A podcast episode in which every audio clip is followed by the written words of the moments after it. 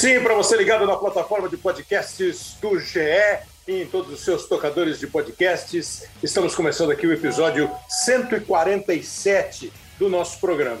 É, e é um episódio que eu tenho a sensação de que vai ser muito interessante, muito bacana para você que gosta de futebol e está acompanhando o atual momento do futebol brasileiro. É, o Campeonato Brasileiro começou recentemente com é, 11 treinadores brasileiros e nove treinadores estrangeiros nas 20 equipes da Série A do campeonato. Nós já temos uma baixa, né? O Alexander Medina, o técnico uruguaio, deixou o Internacional, que já acertou com o Mano Menezes. Agora nós temos oito técnicos estrangeiros. São três argentinos, o Turco Mohamed, do Atlético, o Fabian Bustos, do Santos, o Juan Pablo Voivoda, do Fortaleza. Nós temos um paraguaio, o Gustavo Morínigo, que é do Curitiba que são quatro treinadores portugueses. O Abel Ferreira do Palmeiras, o Paulo Souza do Flamengo, o Vitor Pereira do Corinthians e o Luiz Castro no Botafogo.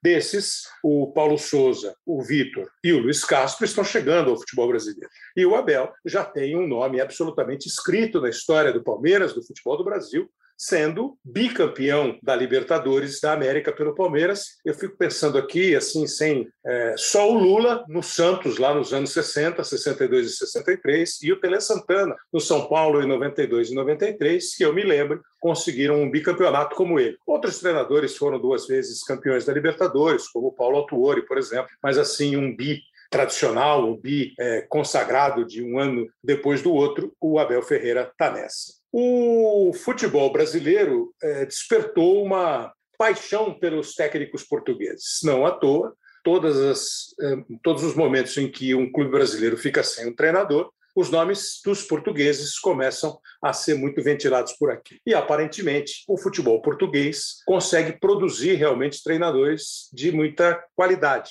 porque eles têm um trabalho acadêmico, porque eles têm um trabalho nas universidades que já vão ensinando o, a profissão, entre aspas, de técnico de futebol, e isso passou a ser um objeto de sonho de várias ligas, inclusive da Liga Brasileira. E é curioso né, que você começa a pensar a história, é, a ligação Brasil e Portugal, absolutamente conhecida, o, o mundo é, sempre teve as grandes navegações como um caminho para que novas descobertas fossem feitas, para que novas terras fossem encontradas, para que as culturas se espalhassem por outras regiões. Isso desde lá atrás, da mitologia grega, na Grécia Antiga. E no século XV, você aprendeu nos livros de história que o Novo Mundo foi descoberto a partir das grandes navegações europeias no momento em que você tinha Portugal e Espanha como grandes potências do mundo da grande das grandes navegações,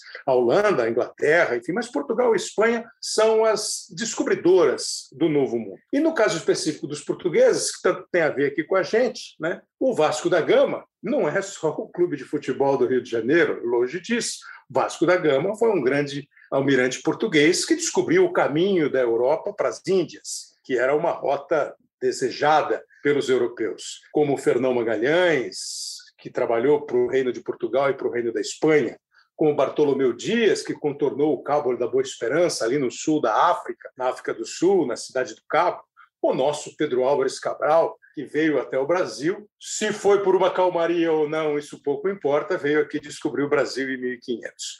E essas grandes navegações, elas despertaram o talento de grandes escritores da língua portuguesa. Luiz de Camões, um dos maiores, tratou das aventuras de Vasco da Gama em seus livros, em Os Lusíadas, que é a principal obra da literatura portuguesa.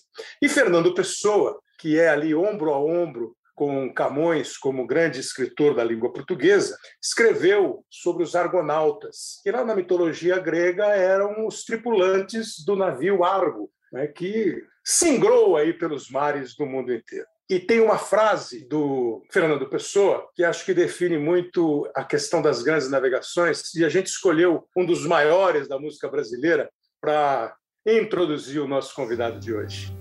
Navegar é preciso, viver não é preciso. Navegar é preciso, viver Navegar é preciso, viver Palmas para o Caetano Veloso, palmas para Fernando Pessoa. Navegar é preciso, viver não é preciso. Quando eu era moleque, eu ficava pensando: é preciso de precisar? Não, é preciso de precisão. Navegar é preciso. Eles navegavam correndo os riscos, mas com muito conhecimento das rotas e das surpresas que as rotas apresentariam. Aí são os aventureiros do mar. E viver não tem nada de precisão. O futebol é preciso?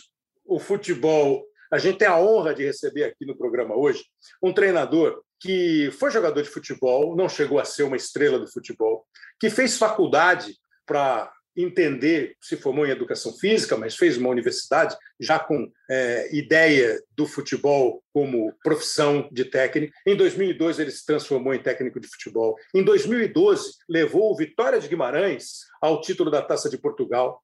Trabalhou no Benfica em várias temporadas e é tricampeão pelo Benfica nas temporadas 16, 17 e 19. E quando eu digo 16, 17, 19, é aquela história do futebol europeu, né? Temporada que começa em 15, acaba 16, começa 16, acaba 17, começa 18 e acabou em 19. E foi o último título do Benfica. Os dois últimos campeões portugueses foram o Porto na temporada que terminou em 20 e o Sporting é o atual campeão. Ele trabalhou também no Spartak de Moscou, hoje está sem é, trabalhar, mas você ouviu muito o nome dele nesse começo de temporada, quando o Atlético perdeu o Cuca, quando o Flamengo é, decidiu ficar sem o Renato Gaúcho, quando o Corinthians trocou o Silvinho. Muitas vezes você ouviu o Corinthians, o Flamengo e o Atlético estão conversando com o Rui Vitória. O Rui Vitória não veio, o Corinthians trouxe o Vitor Pereira, um português, o Flamengo trouxe o Paulo Souza, também português, e o Atlético optou pelo turco Mohamed, o argentino. O Rui tem 52 anos, fez aniversário agora, recentemente, dia 16 de abril.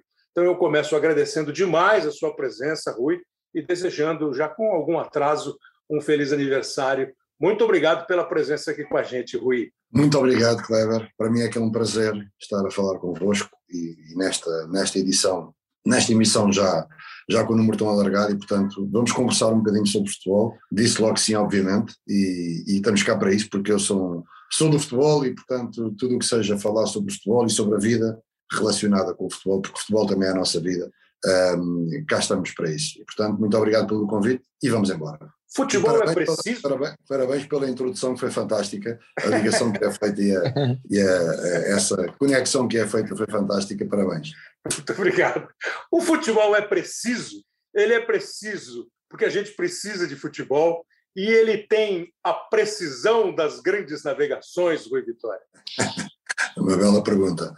Eh, eu acho que os dois precisos na minha perspectiva, encaixam na perfeição. É preciso porque o futebol é o alimento do povo, o futebol é, é como nós chamamos o desporto rei, e é, é aquilo que, que alegra muitas das nossas famílias, muitas das nossas casas, e portanto tem uma, uma implementação social de, de grande impacto. E portanto, nesse sentido, é preciso até não só neste aspecto social, como também até do ponto de vista da indústria que hoje é o futebol, que movimenta milhões por esse mundo fora, e portanto é, é muito preciso. E depois, Uh, o futebol é preciso no aspecto da precisão, uh, no sentido que cada vez uh, se torna também mais científico, cada vez mais preciso, com tantos dados que, que, existem, com tanta informação que existe. No entanto, eu aqui já meto uma ressalva, porque o futebol, se nós, não, se nós não, deixarmos esta parte da imprecisão aqui sempre no futebol, daqui a bocado isto é só matemática. E o futebol não é isso. O futebol tem, tem a criatividade, tem a intuição, tem a,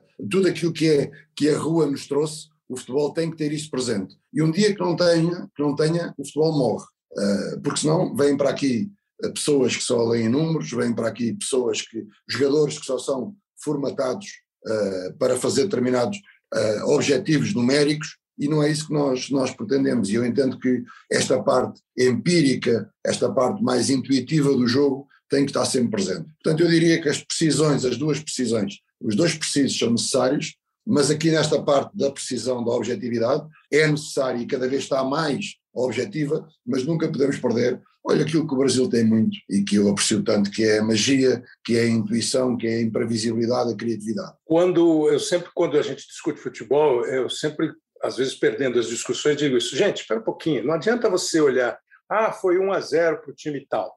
Pô, a bola bate na trave e entra de um lado, a bola bate na trave e sai do outro. Você vai dizer que foi um erro do cara que chutou a bola naquela trave. E quem melhor definiu isso em texto foi o Tostão, que certamente você conhece, o Tostão, campeão do mundo com a seleção brasileira em 70, que jogou a Copa de 66 e foi um craque de futebol e hoje é um craque das colunas que ele escreve, dizendo que o imponderável tem uma importância no futebol, se ela não é tão grande quanto a técnica, o físico, a estratégia, ela está ali. Você tem o mesmo ponto de vista? Tenho, tenho, Kleber. Tenho exatamente esse ponto de vista. A experiência também me vai dizendo isso. Às vezes nós perguntamos, mas como é que nós ganhamos este jogo? Ou como é que nós perdemos este jogo? E não há nada. Nós temos. Em Portugal acontece isso muito, e quem é adepto do futebol tem sempre uma, uma, uma mania de eh, fazer uma tese, sofre-se um golo no final de um jogo e dali nasce uma tese.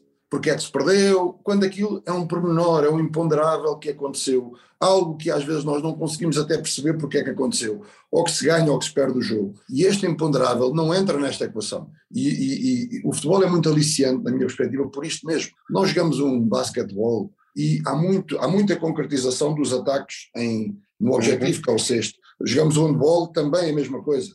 No futebol é, é, é completamente o inverso. Né? Atacamos, atacamos, ou temos muitas vezes a bola para se fazer um golo. Mas esse é que é o aliciante. Agora, nada disto, na minha perspectiva, nada disto é tudo exato. Há aqui uma parte que nós às vezes dizemos, eh, mas ganhamos, ganhamos aos 85, aos 80, ganhamos aos 93, mas foi, foi tudo previsto, foi tudo. E nós, quem anda no futebol, sabe que nem sempre as coisas são exatamente assim. Há aqui uma parte eh, que nós não sabemos onde é que anda, de imponderável, de alguma entidade superior, que às vezes faz com que a bola bata no poste e entre e bata no poste e saia. Nada disto é. O futebol é tão exato, mas não pode ser exato ao ponto de dizer que tudo aquilo foi estudado. Não, há coisas que acontecem, há coisas na nossa história futebolística que vão acontecendo que nós perguntamos exatamente, mas como é que isto aconteceu? Quer positivo, quer negativamente. E, portanto, eu acho que esse imponderável está sempre presente. E tem que ser, porque o, o futebol é isto, é, é esta emoção irracional de nós estarmos num jogo e tudo poder acontecer. É? é, é, é, algo que não é esperado e que acontece. E isto é que traz esta magia, esta, este, esta, esta modalidade tão aliciante, esta vida tão aliciante. O Rui Vitória está sendo nosso convidado hoje aqui. Daqui a pouco eu vou trazer o Felipe Diniz, também está aqui com a gente. O Rui Vitória, tricampeão português.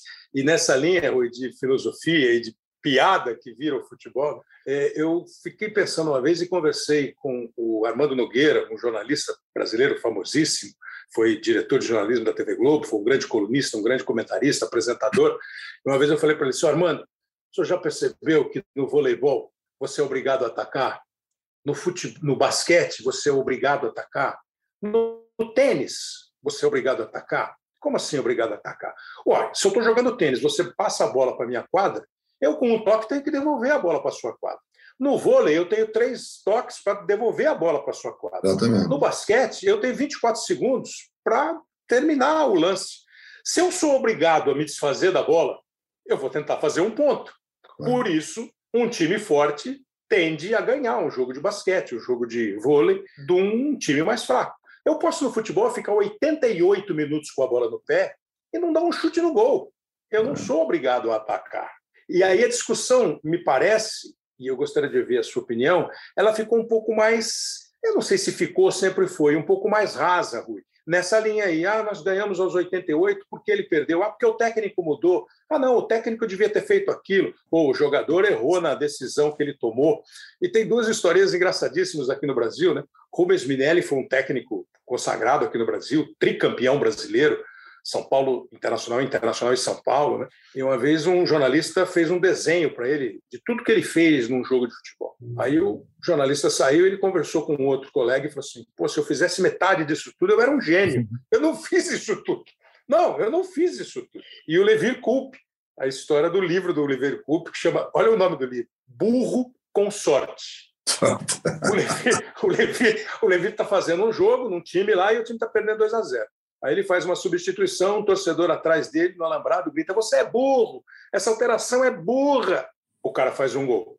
Aí ele faz uma segunda alteração. E o treinador ouve a mesma bronca do treinador. Mas você é muito burro, duas vezes burro. E o cara que ele botou faz o gol de empate. Ele ficou todo gigante e olhou para o treinador, para o torcedor.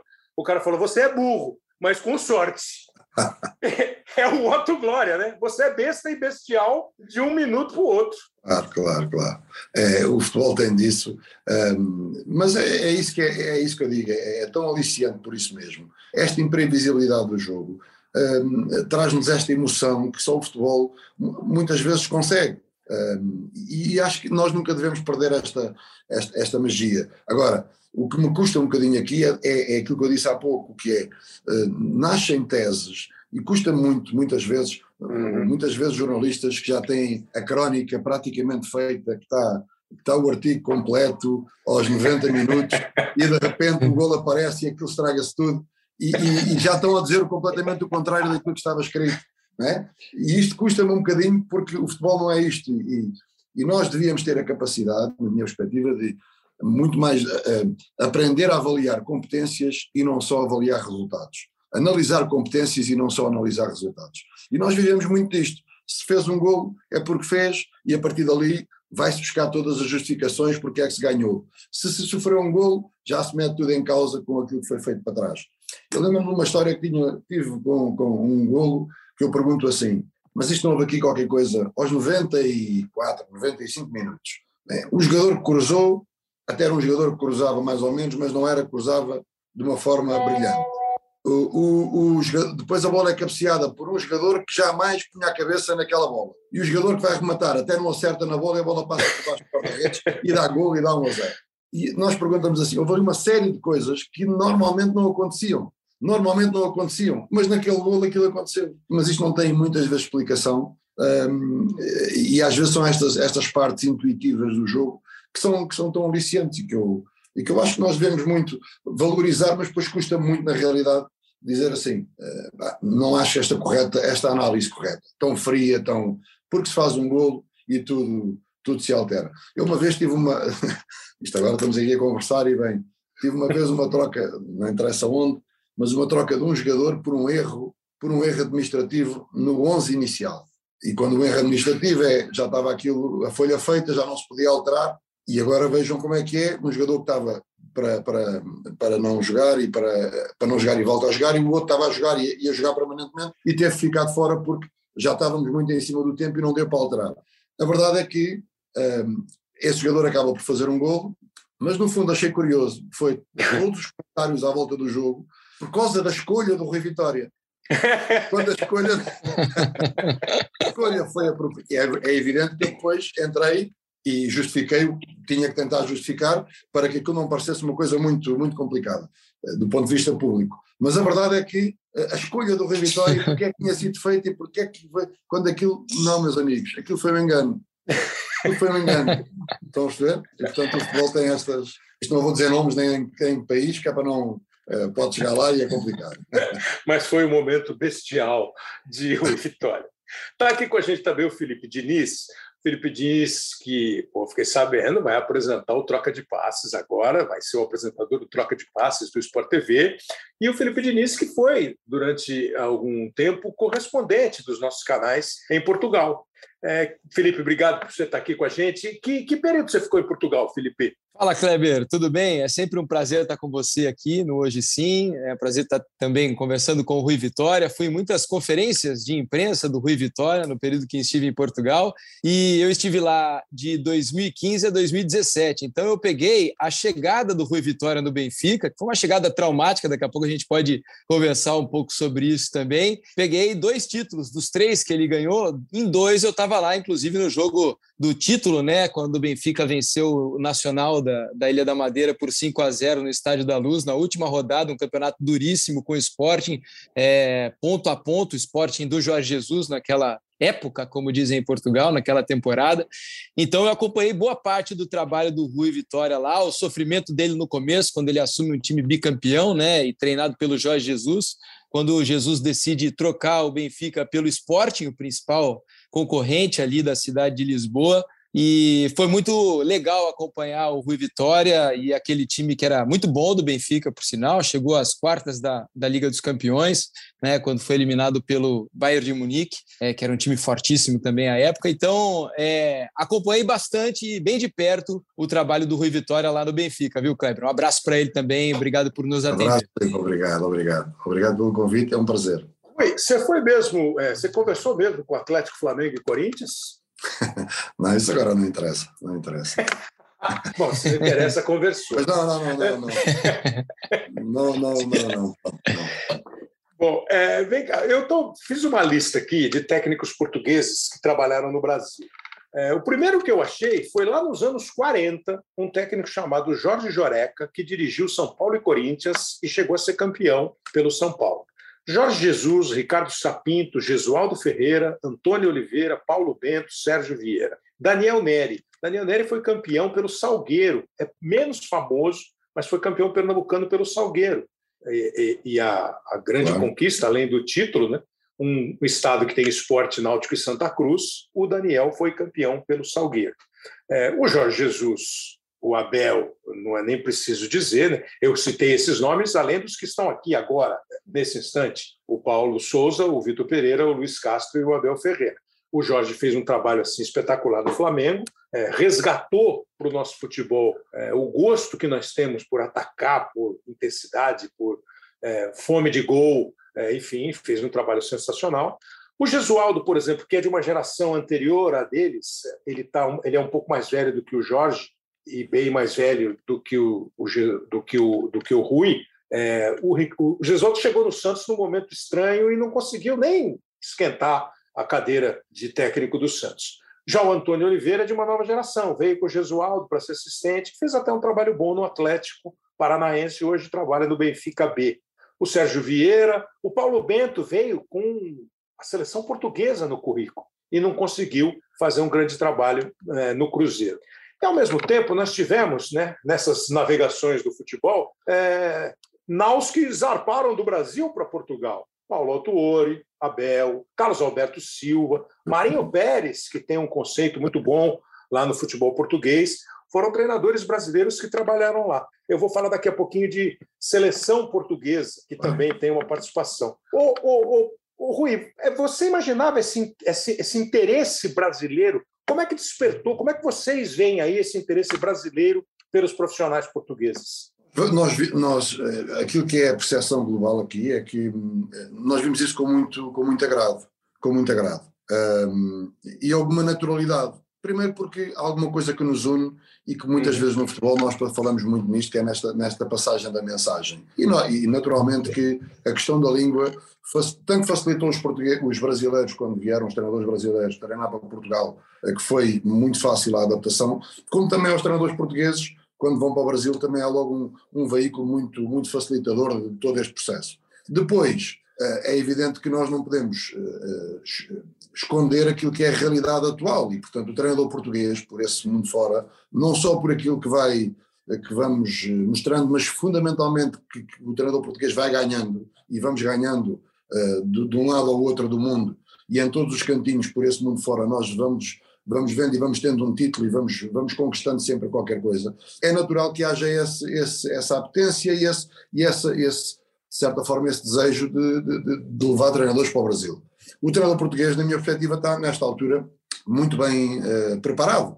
Uh, não só pela sua pela sua gênese e portanto nós somos um país de de fácil adaptação, de imigração hum. fácil, que vai para qualquer lado e nós chamamos uma coisa aqui que é o desenrascar, que é o resolver em cima da ocasião e portanto temos esta capacidade de imprevisibilidade. E depois temos uma capacidade de, de forma, formativa que temos tido ao longo do tempo que nos fez na realidade ser cada vez mais fortes e portanto as necessidades foram, como se costuma dizer, aguçando o engenho. Portanto, as necessidades foram-nos preparando para as dificuldades. E hoje o treinador é um, é um treinador preparado. E, portanto, eu diria assim: bem, se o Brasil ou Portugal eh, querem apostar, se há qualidade de um lado ou no outro, então é possível que esta relação, vamos olhar para ela, porque na realidade temos um treinador que fala português, neste caso, chega aqui que não tem estas dificuldades de adaptação tão grandes, não é? tem qualidade, tem mostrado qualidade. Portanto, um, eu acho que há aqui um, um, conjunto de condições para que a relação se estabeleça. E, portanto, nós vimos isso com muita naturalidade. Uh, e, e, vimos isso também com os treinadores portugueses a quererem ir para o Brasil. Uh, porque este, este, estamos a falar de treinadores que estão que são de, de, vá lá, entre aspas, de nomeada e que têm feito trabalhos por essa Europa fora e na Europa nós temos na realidade muitos clubes, mas esta paixão do Brasil acaba por, por influenciar e as pessoas e os treinadores estão a querer também ir para o Brasil. Portanto, eu acho que tem tudo aqui para, desde que haja respeito das duas partes e que haja a perfeita noção do, do, do, que é que as duas partes representam. Nós somos um país pequeno, somos um país de futebol também. O Brasil é um país imenso, de enorme qualidade futebolística. Entender estas duas partes mas esta relação pode ser uma, uma, relação muito profícua, porque na realidade nós hoje temos técnicos portugueses, na minha visão, e não estou a falar a defender a, a, a brasa à minha sardinha, como se costuma dizer, mas na minha, na minha perspectiva temos técnicos portugueses de, de qualidade. Como, como eu lembro-me o trabalho fantástico, e podemos falar isso a seguir, como, como o Kleber estava a dizer, mas o Escolário, quando aqui chegou, mobilizou uma nação como nós não víamos há muito tempo. Né? Conseguiu mobilizar o que era um país inteiro em torno de uma seleção, mas acima de tudo pela sua forma de aglutinar. Nós aprendemos muito com estas realidades também. Né? Com todos esses, Paulo Autuari quando apareceu, apareceu como uma pedrada no charco também. Portanto, e nós uh, recebemos, recebemos muito bem um, e, e tiveram títulos aqui também. Agora está-se a dar um bocadinho o inverso, acima de tudo pela qualidade que o treinador português vai apresentando. O Felipe, você falou que foi para lá em 2015 e ficou até 2017, quer dizer, faz pouquíssimo tempo. Você, naquele instante, imaginava é, é, essa, essa, essas viagens, tantos técnicos portugueses vindo, sendo é, cotados, procurados, é, num tempo em que parecia que estava acabando um pouquinho a chegada de brasileiros em Portugal, Felipe? Não, Kleber, confesso que achava difícil, porque é, os salários em Portugal, obviamente, são pagos em euro, né? E a diferença do câmbio nos desfavorece nessa questão.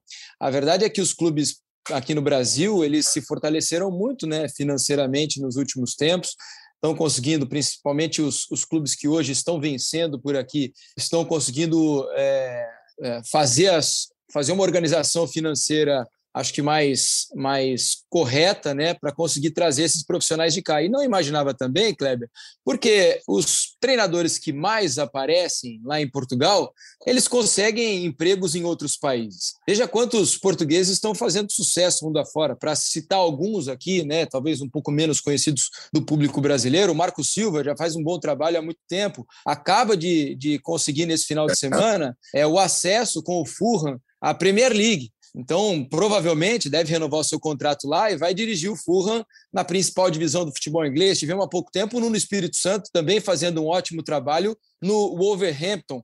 Então, é. os portugueses eles têm é, mais mercado, entende, para ganhar um bom dinheiro. E imaginava que teríamos uma dificuldade em trazer esses principais nomes, esses nomes que mais aparecem para cá. E não imaginava o Brasil indo buscar treinadores de times pequenos de Portugal, né, que aí sim seriam é, mais ao alcance aposta, dos nossos né? clubes. Exatamente. Então eu achava difícil esse movimento é. naquela época. Eu vou até falar disso que você começou a falar. Como é, como é, que é o nome do técnico que você falou que subiu lá na Inglaterra? Marcos? Marcos Silva. Mar Marcos Silva. Silva. É. Marcos Mas eu queria voltar um pouquinho no tempo na história, porque foi citado o Luiz Felipe, e nós separamos aqui duas lembranças. Uma lá de 1966, quando Portugal foi terceiro colocado no Mundial da Inglaterra e na fase de grupos eliminou a seleção brasileira, então bicampeã do mundo. O Brasil, campeão de 58 e 62, foi eliminado da Copa na primeira fase, num jogo contra Portugal. Era o Brasil de Pelé e companhia e, a, e Portugal de Eusébio e companhia. E depois a gente pula no tempo, de 66 para 2006, quando Portugal volta a uma semifinal de Copa, termina em quarto lugar a Copa do Mundo e tem, nos dois casos, dois brasileiros no comando da seleção. Só para a gente recordar.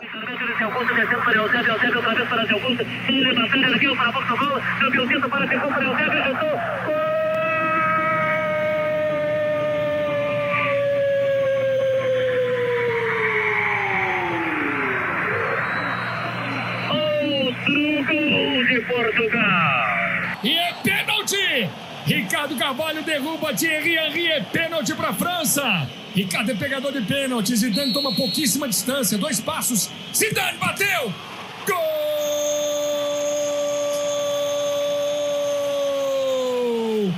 É da França!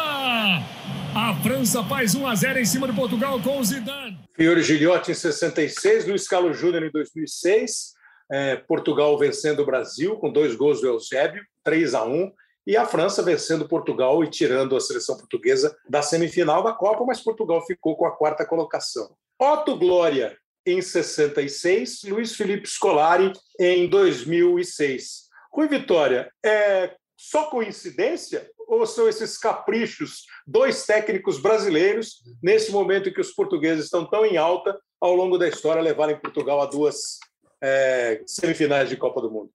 Não, não, não acho que seja coincidência. Acho que era na realidade a qualidade. Estamos a, a falar numa situação uh, em relação aos técnicos portugueses. Eu acho que foi a partir daí, desse europeu, 2004, 2006, que começou a haver uma saída muito grande dos treinadores portugueses e o reconhecimento dos treinadores portugueses também. Um, portanto, na altura estavam cá uma série de, de, ou tiveram cá uma série de treinadores brasileiros e eu, daquilo que eu vi, é evidente que eu não, não, não conheci, neste caso particular, o caso do, do Luís Felipe Scolari, não conheci o trabalho, mas aquilo que eu via da equipa, uh, o futebol muitas vezes não é só, o futebol muitas vezes não é só este, estes aspectos tão, tão objetivos e tão táticos e físicos como nós, uh, como nós às vezes queremos passar essa mensagem. O futebol muitas vezes é, é, é vida, e a vida é a ligação entre as pessoas, é, é empatias, é, é, é são conexões que se estabelecem, são, são amizades que se levam para dentro do campo e que muitas das vezes uh, dá para colmatar problemas táticos físicos com, esta, com estas ligações que se estabelecem. E o Luís Filipe Scolari, aquilo que nós sentimos foi exatamente isso. Do ponto de vista da liderança, conseguiu ter uma equipa envolvidíssima, comprometidíssima com o jogo, com o país, com, um, e isso é uma riqueza que o treinador acrescentou. Portanto, eu não diria que foi coincidência, eu diria que é a capacidade dos treinadores naquele momento, estamos a falar em épocas distintas, e o treinador português, parece-me a mim que houve uma evolução muito grande nos últimos 10, nos últimos 10, 15 anos. Parece-me, a partir da, da, da, da, saída de Mourinho e da, do trabalho que Mourinho faz no Porto e depois que vai para a Inglaterra e que começa a ganhar títulos, e aí abre-nos uma porta, uh, uma porta muito grande na Europa e no mundo. E a partir daí o treinador português foi, ao mesmo tempo, foi aproveitando as oportunidades e foi sempre trabalhando e formando-se o melhor possível. E fomos dando, naturalmente, eh, treinadores mais capazes. Mas nessa altura é a qualidade do treinador que fez a diferença. Essa é formação do técnico português, Felipe, e esse sucesso, a gente vai conversar. Eu só queria saber um negocinho, Felipe, do, do Rui, é, em relação à seleção. Né? É, aí eu queria uma análise dele. A seleção de Portugal de 66 tinha o Eusébio, um dos melhores de todos os tempos. A seleção de 2004, que ele citou, perdeu a final da Eurocopa em Portugal para a Grécia, já com o Scolari. E tinha um Cristiano Ronaldo começando a ser rei do futebol. Em 2006, com o Cristiano e uma geração espetacular né, de Portugal. Eu fico sempre com medo de citar nome para a gente não esquecer, mas sim, é, Portugal de Luiz Figo, de Rui Costa, aí Simão. o Cristiano chegando, né? Uma, uma, uma, uma, uma equipe que foi campeã mundial é, de juvenil, de júnior, e aí conseguiu voltar o futebol português, a seleção nacional de Portugal, a, a ser. Hoje, por exemplo, né, que Portugal conseguiu a classificação, eu acho que Portugal tem um elenco espetacular, um elenco muito bom, de jogadores muito bons, que dá para você formar um time maravilhoso. Você pega só no City, que é um dos melhores do mundo, se não for o melhor, tem dois portugueses que brilham, o Rui, o, o, o, Rui, o Dias, né, o zagueiro, o Rubem Dias, o zagueiro, e o Bernardo Silva. E o Cancelo, de... que está jogando muita bola. E o Cancelo, que está jogando muito, e Bruno Fernandes e tal.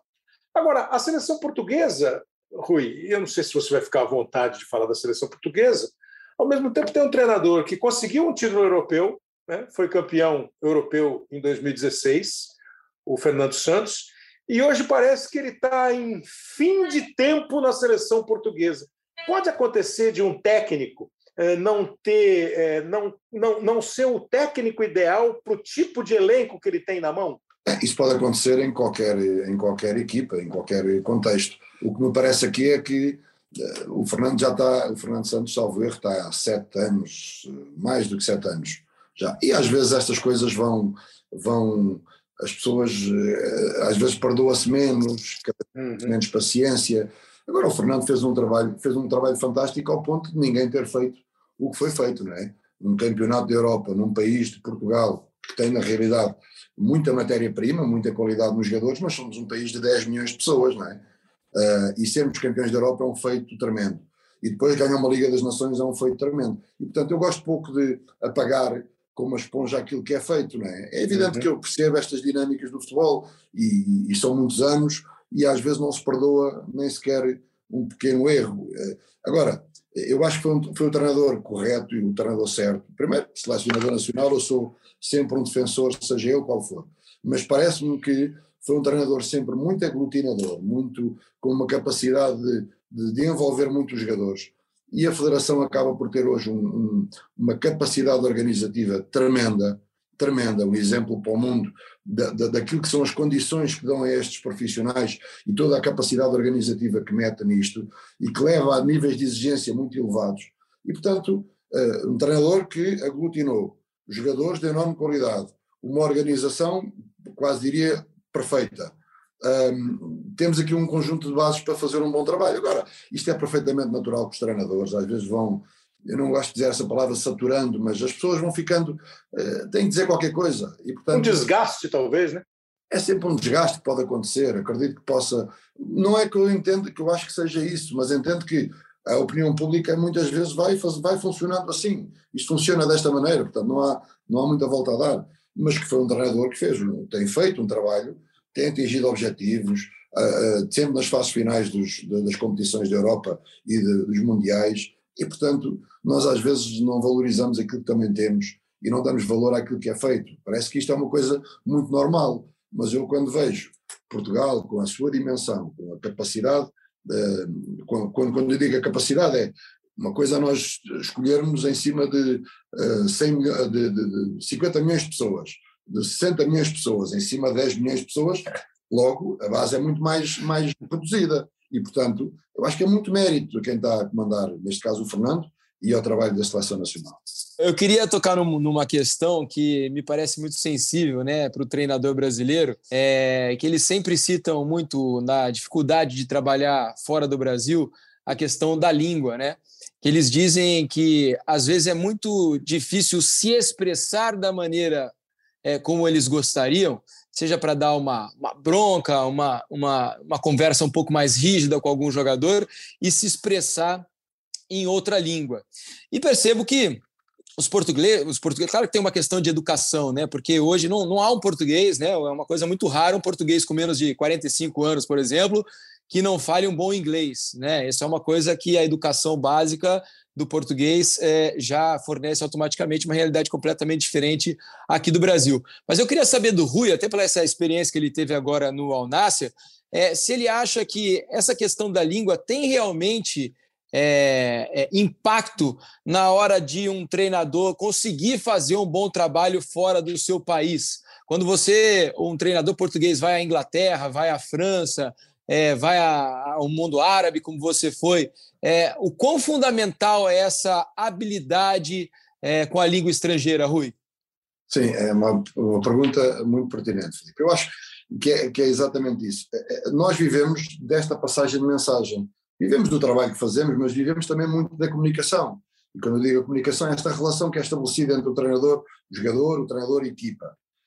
Um, e, na realidade, uh, eu ainda dou mais mérito a quem consegue uh, ir para um contexto completamente diferente e conseguir ter, alcançar títulos e conseguir bons trabalhos, porque eu senti isso, eu, eu toda a minha, toda a minha, a minha forma de trabalhar é muito ligada até coisas do nosso dia a dia, com muitas máximas, não sei se vocês entendem o que é máxima. Máximas é frases previamente definidas nossas, uhum. que eu utilizo muito com os meus jogadores, um, e agora transportar isto eh, para o entendimento do mundo árabe, ou neste caso do mundo russo, foi o que eu tive, uh, passando pelo inglês, e até não falando, eu falo inglês, mas não falo, não sou nenhum expert na matéria, é? mas agora como é, que, como é que nós nos desenrascamos dessa maneira eh, é de facto muito meritório e é uma dificuldade que nós temos acrescida. Eu estou-me a lembrar, eu quando chego à Arábia, eu, só para dar este, esta, este, esta conversa e esta, ajudar um bocadinho a conversa, eu ia com a ideia que ia ter um tradutor português árabe. E na Rússia é a mesma coisa. Mas é muito difícil e tivemos dificuldades em arranjar, na realidade, um, um tradutor português árabe. E eu comecei logo, mas como, é, como, é, que isto vai, como é que eu vou conseguir passar mensagens a não explicar corretamente em inglês e para entender, para o árabe, para o jogador árabe entender. E isto foi de um dia para o outro. Eu cheguei uma segunda-feira e na terça, entrei em estágio nesse dia porque na terça tinha logo um jogo da Taça da Arábia, salvo erro. E portanto, eu não sabia falar o inglês que falo hoje, aprendi muito no dia a dia também e melhorei, evidentemente. E fui trabalhar com uma pessoa que era o meu tradutor, que eh, era inglês árabe, um sírio, um senhor sírio, mas que eu adorei o senhor pela, pela capacidade de, de, pela expressividade que tinha. E, portanto, há muitos tradutores que chegam e fazem só tradução como se estivessem numa, numa apresentação de um livro. Agora, eu se, der, eu se quisesse dar uma, uma palmada nas costas de alguém, ele dava uma palmada nas costas de alguém também. Né? Eu se mandasse para o chão, ele mandava-se para o chão a seguir. Portanto, e acabei por trabalhar com essa pessoa fruto desta eh, da capacidade que tinha de transmitir esta parte visual muito mais do que a parte verbal. Na verdade, isto é uma dificuldade muito grande. Eu tive que estar ali a fazer quase magia para as coisas funcionarem. Mas foi um ensinamento também para a vida, foi uma aprendizagem, foi uma experiência, foi um desafio que eu criei a mim mesmo para que a coisa funcionasse. Mas confesso que é das coisas mais complicadas. Nós a queremos transmitir a nossa mensagem.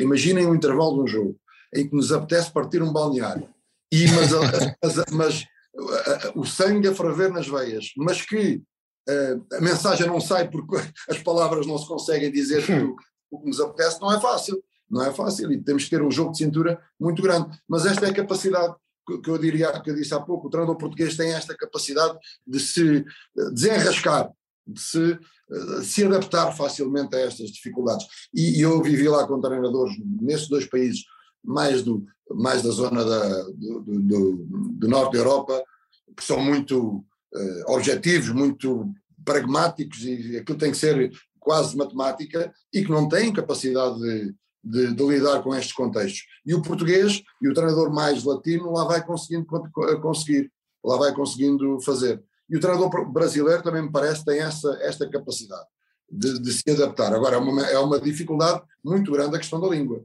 Daí que eu, eu, eu ao pensar, como, desculpem só para terminar e não vos quero cortar muito a, a palavra, mas, mas eu ao pensar só num dirigente brasileiro, eh, olhando, eu diria assim, não vou excluir nada o treinador português, porque esta questão da língua é um facilitador enorme. E se tem qualidade ainda por cima, então, porque é que não devemos, não devemos potenciar a que isto se possa desenvolver? E acho que é um, uma decisão muito, muito correta. O Rui, o Rui toca num ponto que às vezes é. a gente não leva é, muito em consideração na hora das análises, porque uma coisa é você entrar num restaurante e pedir um café em inglês. Claro. Outra coisa é você entrar num num campo de futebol e explicar para o jogador o que você quer, porque tem o vocabulário do futebol, claro. tem o sentido da mensagem, tem o olhar da bronca e a palavra é, que você às vezes é. uma palavra, como diz a música do Paralamas do Sucesso, palavras duras com voz de veludo. Às claro. vezes com voz de veludo você dá uma dura. Às vezes você dá um grito, mas é um grito que não é uma bronca, é um Exatamente. incentivo, é um despertar. E isso vai muito do estilo. Então, uma, eu, eu li um artigo agora há pouco, antes de gravar o programa, explicando, tentando explicar um pouquinho esse sucesso português, e um dos aspectos é esse, a capacidade de adaptação do português fora de Portugal. Ué, é só você ver quantos portugueses estão aqui no Brasil. É, na Copa da França, em 98, eram 100 números de portugueses trabalhando com a gente na equipe de retaguarda. É, você vai para a Inglaterra, você vai para todos os países, né? e você vai encontrar é, comunidades portuguesas assim muito numerosas. É essa capacidade de adaptação. E no futebol, eu separei alguns nomes aqui e depois vocês acrescentem alguns, assim, o, Marcos Silva citado pelo Felipe, Carlos Carvalhal, Leonardo Jardim, é, Nuno Espírito Santo, André Vilas Boas, são caras que brilharam no futebol europeu, além das fronteiras de Portugal, e achei que o André, por exemplo, ia ser o substituto desse que conquistou Liga dos Campeões pelo Porto, pela Inter, e acho que ele é o grande o grande desbravador dos técnicos portugueses. Vamos para o gol, Porto! Vamos, vamos! Deco vai fazer! Vai fazer o golo! Atira,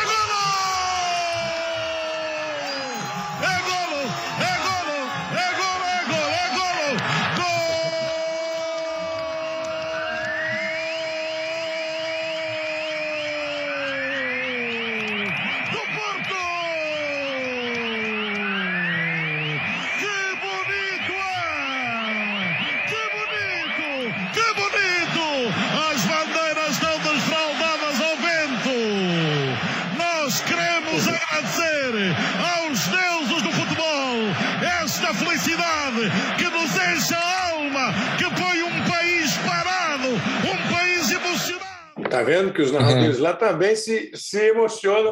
José Mourinho, campeão pelo Porto, depois campeão pela Inter e ganhou o mundo, né? Campeão europeu por esses dois times, mas foi campeão inglês, é campeão italiano. Ele é o grande, o grande nome que impulsionou os técnicos portugueses para o mundo do futebol europeu, Rui? É, eu, eu, penso, eu penso que sim. Não quero com isto. Houve treinadores anteriores que também tiveram desempenhos. O Arthur Jorge esteve em França, uhum. houve alguns treinadores, o Casqueiros também, entretanto, saiu. Mas o Mourinho foi aquele nesta nova, nesta nova era, vá lá, foi aquele que saiu e que se impôs e, portanto, marcou uma posição clara, quase de o português é aquele. Até a forma, é, até a forma como ele se, se afirmou no mundo futebolístico teve uma importância decisiva, porque ele foi sempre muito assertivo, muito convicto, uh, e alguém que vem de um país tão pequeno uh, e que se afirma daquela maneira teve um impacto enorme nas pessoas. Uh, e, portanto, abriu naturalmente portas e depois é evidente que essa abertura de portas poderia acontecer, mas depois tinha que haver continuidade. E essa continuidade houve. Nós tivemos as oportunidades a seguir e fomos sempre dando resposta. Sempre dando resposta aos desafios que foram aparecendo e vários treinadores. E isso, eu não diria que há uma, que há uma escola de treinadores portugueses, mas os portugueses fazem escola. É um bocado isto, não é? Não é? Porque na realidade nós fomos depois agarrando essas oportunidades e fomos conquistando o mundo eh, do ponto de vista do treinador. Mas o Mourinho foi de facto a, a grande lança que foi, que foi a primeira que desbravou um bocado este caminho e que abriu as portas. Isso foi. Até a forma com a determinação que ele implementou foi determinante, passa aqui a redundância, foi determinante para esta, para esta uh, implementação do treinador português. E a minha proposta agora, Felipe, é exatamente a é. gente falar sobre isso. É, eu, eu, eu, leio sobre a escola de treinadores portugueses, as universidades é, ensinando, se ensinar é possível, vai usar o verbo ensinar, mas ensinando futebol, não ensinando futebol é, no sentido de como joga, como treina, como arma um time, mas a estratégia, a formação humana, é, os movimentos físicos do futebol, né? tudo isso me parece fazer parte da formação do jogador, do, do treinador português. Eu ia perguntar sobre escola. O, o, Rui disse que não sabe se existe uma escola de técnicos portugueses. E eu queria ficar nessa agora, Felipe. Assim, como é, Rui? Existe uma escola de treinadores? Existe um estilo de treinadores? Você pode comparar um treinador português com o Jürgen Klopp, que é alemão, ou com o Guardiola, que é espanhol, catalão? O mundo do jeito que ele é hoje, aberto, amplo, conhecimento total de tudo. Você vai descobrir como é o treino de um time do interior do Brasil, se você quiser, como a gente vai descobrir como é um time, o treino do Spartak de Moscou, se a gente quiser. É, Existe hoje um estilo, o quanto resultado e formação acabam é, fazendo com que tal nacionalidade tenha hoje mais ou menos prestígio? Sim. Um, eu, eu penso que um, nós hoje, não diria que, não, não, não gosto de fechar em relação aos países. Um, o futebol hoje está tão abrangente que nós. Ah, não podemos estar a restringir isto em relação a países. Eu, eu entendo que há, há, visões e há filosofias e formas de olhar para o futebol e para a profissão diferentes, até em função da nossa própria vida, daquilo que é a nossa, a nossa essência. E cada país, cada, cada, cada contexto tem uma realidade diferente. Agora, o treinador português arranjou uh, uma forma de olhar para o futebol muito holística. E quando eu digo holística, eu quero aqui referir mesmo, uh, não olhar só para o primado do físico, ou só para o primado da tática, ou disto ou daquilo. Não, o, o treinador português começou a, a perceber que uh, que há um conjunto de variáveis que são muitíssimo importantes para o futebol, para, para, o desenvolvimento do jogo e para a sua profissão. E isso foi, foi-se aperfeiçoando cada vez mais. Juntamente a isto, há aqui um fator que eu acho que às vezes não se fala nisto e que eu acho que é muito importante, que é o, o fruto desta, desta nova era do Mourinho, vá lá, também se criou em Portugal um bocado a profissão de treinador. E se nós pensarmos, quer no Brasil, quer em Portugal, ser treinador de futebol quase que era uma profissão que começava aos 30 e tal anos, uhum. depois da carreira de futebolística. Uhum. E portanto, e isto em Portugal está-se a passar um bocadinho, ao, não diria ao contrário, mas está a criar, está-se a criar uma nova corrente, que é, há, há, há jovens que não querem ser jogadores, que não são jogadores, e começam desde muito cedo a ver o jogo de uma outra, de uma outra forma. E a portanto, formação é boa, Rui? A formação é eficiente? A formação é substanciosa? O, Kleber, eu diria até isto um jovem que começa com 20 anos a não estar só no jogo, a ver o jogo de uma outra maneira, englobado numa equipa técnica, numa, num departamento que está a trabalhar, vai até aos 30, ele tem 10 anos a vivenciar uma outra uhum. visão do jogo. E portanto, isto vai dar o quê? Nós hoje somos, somos muito em Portugal, somos muitos. Há muitos treinadores em Portugal. E nem todos vão dar treinadores principais. Mas nós ganhamos muito com isto, porque, entretanto, começamos a ter equipas técnicas cada vez mais apetrechadas Porquê? Porque não deram, não dão como treinadores principais, começam a integrar equipas técnicas, começam-se a especializar e começam a ser especialistas melhores e mais bem formados, se é que se pode dizer. E, portanto, este conjunto todo, fruto de uma. Disto tudo começa aqui um bocadinho nesta história do Mourinho e do crescimento do treinador principal e depois desta formação que é feita, isto valoriza muito todo o trabalho. As equipas técnicas portuguesas hoje são muito bem compostas muito bem apechadas. E o treinador principal, o treinador português hoje, ganhou muito esta visão da organização do jogo. Eh, nós metemos muito à frente de, de, de, Nós temos hoje quatro fatores, grosso modo, quatro grandes fatores do treino: o físico, o tático, o técnico e o psicológico. E nós metemos muito a questão tática à frente do jogo, à frente, quase como se tivéssemos que pôr um, um, um nível lá subiríamos ou puxaríamos o tático mais para nós, como aqui começa tudo. E isto é uma visão diferente daquilo que o mundo trazia. O mundo trazia, nós temos é que estar bem fisicamente e depois vem o resto. E nós aqui olhamos um bocadinho, não, nós temos que estar bem organizados e agora vamos trabalhar o resto. E os aspectos mentais, a psicologia também começou a ter uma importância muito grande. É? E, portanto, nós olhamos para isto de uma forma muito holística e acho que esta é a riqueza do treinador. A formação hoje do treinador português, a formação em Portugal é muito boa, e quando eu digo muito boa, não é que haja aqui uma universidade XPTO, como se costuma dizer, mas não, mas nós, é, nós é, comunicamos, nós temos congressos, nós partilhamos, nós é, tem, analisamos bem os jogos uns dos outros, nós criamos problemas hoje uns aos outros no campeonato português complicados. Né? Ó oh, Kleber, eu estava-me aqui a lembrar do Mundial de 66 ou um bocadinho mais à Antigamente só se jogava com os pontas Isso. com pé, pé esquerdo à esquerda e pé direito à direita. Isso. Hoje começa-se a pôr uma nova realidade. É o pé esquerdo, o esquerdinho joga à direita e o pé direito joga à esquerda. Logo isso está a dar umas dinâmicas diferentes no jogo, que vai criar no treinador adversário novas, novas visões do jogo e vai ter que resolver outros problemas. E, portanto, nós com estes micro, micro problemas vamos criando problemas uns aos outros. E aqui em Portugal acontece muito isto. Muitos aspectos táticos que obrigam-nos permanentemente a pensar. Eu aqui há dias fui ver um jogo a Espanha num jogo de uma Liga, Liga, Liga Europa. E achei curioso que uma das equipas estava a jogar com três defesas, agora o 3, 4-3, e outra equipa no 4-3-3. E achei curioso que a equipa do 4-3-3 estava com dificuldades em, em se impor no jogo. Porquê? Pois eu perguntei, vocês costumam jogar muito, há muitas equipas com três defesas? Não, aqui não há muitas, há uma ou duas. Pronto, porque isto despertou-me logo qual é a razão, porque nós em Portugal, como isto começou a ser uma coisa mais normal, começámos nós próprios também a, a arranjar alternativas para combater o sistema. E nós uhum. temos logo ali duas, três soluções em função daquilo que o adversário vai apresentar. Enquanto eu vi que aquele, aquele treinador, aquela equipa, como não estava, não tinha vivido concretamente esse contexto permanentemente no, na, na, sua competição, não, não, não ajustou, na minha perspectiva, não ajustou ali uma outra peça que poderia ter ajustado. Portanto, esta riqueza de olhar para o jogo que nós temos, e não digo isto, eu não digo isto porque eu não digo com muita naturalidade, não digo com qualquer vaidade. Digo isto porque eu, é o que eu sinto que o treinador português é, é no, do ponto de vista da organização, da visão, do ponto de vista tático, é, pelo menos pelo menos olha dessa visão.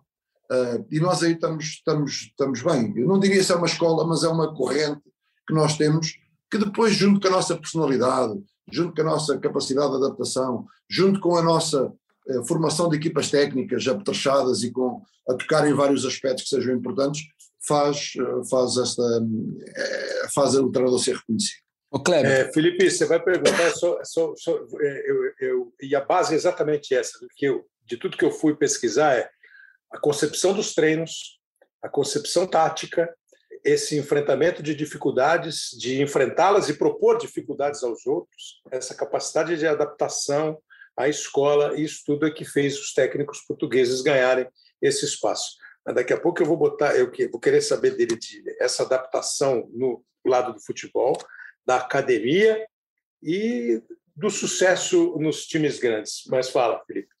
Não, não, é, tá, ainda sobre essa questão da percepção né, dos, dos treinadores, né, a gente estava falando que o futebol é uma necessidade, é, precisa de precisão e precisa também tomar decisões e, e ter percepção. É, tem um caso que me vem muito à cabeça aqui quando eu assisti ao Benfica do Vitória jogar é, lá em Portugal, tem um determinado momento que o, o goleiro do Benfica era o Júlio César. Nosso Júlio César, com muito sucesso na Inter de Milão, goleiro da seleção brasileira de duas Copas. E o Júlio era o goleiro titular do Rui no Benfica. A certa altura, o Júlio se machuca. E quem era o reserva? O Ederson, hoje goleiro do Manchester City. E eu não conhecia o Ederson é, naquele momento ali, porque o Ederson praticamente não jogou no futebol brasileiro. E o Ederson assume o gol. E depois o Rui tem dificuldade para colocar de novo o Júlio César né, na, na baliza, porque o Ederson realmente faz um jogo, inclusive, contra o Bayern de Munique, fora de série. E o Rui, é, ali, me parece que notou a, a qualidade que o Ederson tinha com os pés. E o Benfica do Rui, se eu tiver errado, Rui, você me corrija, por favor. Ele usava muito uma jogada que a bola passava pelos zagueiros, a bola chegava até os pés do Ederson. E aí a, a defesa adversária toda subia até o meio-campo. Ele mandava o Jonas, que era o centroavante do Benfica, avançar no momento certo e correr nas costas da zaga e fazia o Ederson dar aquela batida forte que ele tem lá do outro lado, o Jonas saía na cara do goleiro. É, isso não aconteceu é, uma ou duas vezes, foram algumas. É, eu queria que você dissesse um pouquinho, Rui, quando, quando você percebeu dessa qualidade do Ederson, o quanto tem da sua percepção nessa, nessa, nessa qualidade diferente que ele tinha e como é que foi a, a, a formatação para que você conseguisse barrar o Júlio César, que era um cara super consagrado, e tornar o Ederson seu novo titular naquela, naquele você tá momento? Tá, você está falando certamente do Ederson, que hoje está no City. Isso. É, foi para a Copa do Mundo e vai provavelmente Exatamente. para a Copa do Mundo. Olha, Felipe, uh, eu primeiro dizer claramente isto, tive um prazer e um privilégio muito grande de ter esses dois uh, guarda-redes como meus jogadores, neste caso o Júlio e depois o Ederson. O Júlio fez uma época fantástica e, era, e fez uma campanha no Benfica, uma temporada, umas temporadas muito boas no Benfica, e depois foi, na realidade, isso. O Júlio, na véspera de um jogo contra o Sporting, lesiona-se numa coisa, num, no treino quase sem importância, num movimento, e nós ficámos ali um bocado, uh, eu não diria não preocupados, mas um jogo Benfica-Sporting tem sempre um impacto muito grande, mas eu estava, de certa forma, descansado, por duas razões. Uh, primeiro porque o Ederson era, era já um guarda-redes de enorme qualidade e por outra porque o Júlio também tinha uma belíssima relação com ele e que transmitiu logo nesse jogo de entrada uma mensagem clara de grande confiança que ajudou muito a que o Ederson tivesse um bom desempenho. Mas depois o Ederson, pronto, começou, o Júlio não regressou e depois, naturalmente, um bocado naquela lógica de que se as coisas estão bem, paciência é mesmo assim e, e continua o Ederson. O Ederson acaba por ter, se vocês repararem, o Ederson até não é daquilo que nós dizemos que é, que é um guarda-redes muito rápido, não é, não, até tem um, se vocês repararem, os ombros assim um bocado para baixo, eh, não é? E, e, aquele protótipo que nós até olhamos de, de um guarda-redes muito agitado, muito ágil, o Ederson não tem. Mas isto, o, guarda, o, o goleiro não tem que ter essas capacidades só. É? Tem que ter uma coisa muito rápida que é a capacidade de leitura e de antecipação das situações. E para mim, um guarda-redes de equipa grande não pode estar sempre a defender. Quando eu vou contratar um guarda-redes para uma equipa é. grande, não pode. Aqueles que defendem muito eh, não, não é guarda-redes de equipa grande. O guarda-redes de equipa grande é aquele que resolve os lances antes de fazer a defesa. E às vezes é uma coisa que é uma saída com a, uma cabeçada, uh, o estar a entrar da área e, e encaixar a bola na, na, no peito, em vez de estar a fazer uma defesa debaixo dos postes, o sair a um cruzamento ou estar bem posicionado para no cruzamento não ter que fazer uma grande, um grande movimento, mas já lá estar. E o Ederson tem isso tudo. O Ederson tem uma capacidade de estar 90 minutos durante um jogo sem fazer defesa nenhuma e, e quando for preciso uh, é chamado. O Júlio também tinha isto, é? mas o Ederson, tem, estamos a falar concretamente do Ederson, esta capacidade de resolver um lance num lance que em 90 minutos está ali ao frio, está e parece estar fora do jogo e tem que resolver. Eu vou-vos uhum. contar este episódio para vermos a característica do Ederson uh, uh, que é tão vincada. Nós vamos jogar a Alvalade e aos dois minutos, um campo, salvo erro, não foi um jogo que empatámos um a um. Mais à frente, não foi nesse jogo do título, foi no outro a seguir. Uh, campo completamente lotado, dois minutos de jogo, o Ederson com a bola nos pés, um bocado lento, o Bas Dost, que era o ponta de lança, rouba-lhe a bola e ele faz penalti. Dois minutos de jogo, penalti, com o guarda-redes a ser o centro das atenções. Golo, 1 a 0 para o Sporting, e o Ederson, durante aqueles 90 minutos, não teve mais nada para fazer. Agora veja o aumento de um guarda-redes que está ali, ele até quer que as bolas venham ter com ele para ver se consegue recuperar alguma coisa do jogo. E a bola não vem. E ele tem uma defesa mais à frente. Nós empatamos um a um com o Vitor Lindelof, faz um gol de livre, e empatámos lá um a um. Uh, e ele tem uma defesa mais à frente que era fundamental mas a capacidade que ele teve de se manter uh, focado no jogo, a fazer um penalti aos dois minutos, a, a fazer, a estar envolvido no penalti, a, a ter que uh, manter-se concentrado para ter um jogo de desempenho, a querer, a querer ajudar a equipa, mas as bolas a não aparecerem lá. E aí eu vi, este jogador tem, tem outro episódio muito curioso uh, que ele tem também num jogo, depois eu posso-vos contar. Mas este é um episódio muito curioso da personalidade do Ederson, que é a frieza, a frieza, a concentração, o foco e a capacidade de decisão e de antecipar a leitura do jogo. E isso é uma riqueza que o guarda-redes tem que ter. Quando eles começam a ser, a ir a todas as bolas, a defender bolas baixo dos postes, é porque não resolveram uh, antes do jogo. Eu até diria que um guarda-redes meu, ou um guarda-redes de equipa grande, a minha leitura, gosto de olhar para os metros que eles correm. e vocês poderão dizer assim, mas porquê que um guarda-redes tem que fazer entre 4,5 e 5,5 km hora. Acima de tudo por isto, porque é sinal que está ligado ao jogo. Quando às vezes não, a câmara raramente filma isto, mas quando nós vimos, eles às vezes estão a, a puxar a meia, a mexer na bota, o guarda-redes não pode, ele tem que estar a andar, tem que andar, tem que correr, tem que se, e tem que estar sempre em jogo. E fazer estes quilómetros é sinal que está ligado ao jogo, está a viver o jogo, está, e portanto é, quando eles começam a ter abaixo dos 3 mil, dos 3 mil metros, é sinal que deve olhar para a bancada, falou com o banco, falou com, com, com, com o miúdo, com o menino que está atrás da baliza, e o guarda-redes da equipa grande tem que estar altamente concentrado. Esta foi, foi a riqueza que eu vi no Ederson. E outra nesse jogo. Fadiga, diga outra. Outra foi um jogo muito claro, Liga dos Campeões, com o. Esta é interessantíssimo.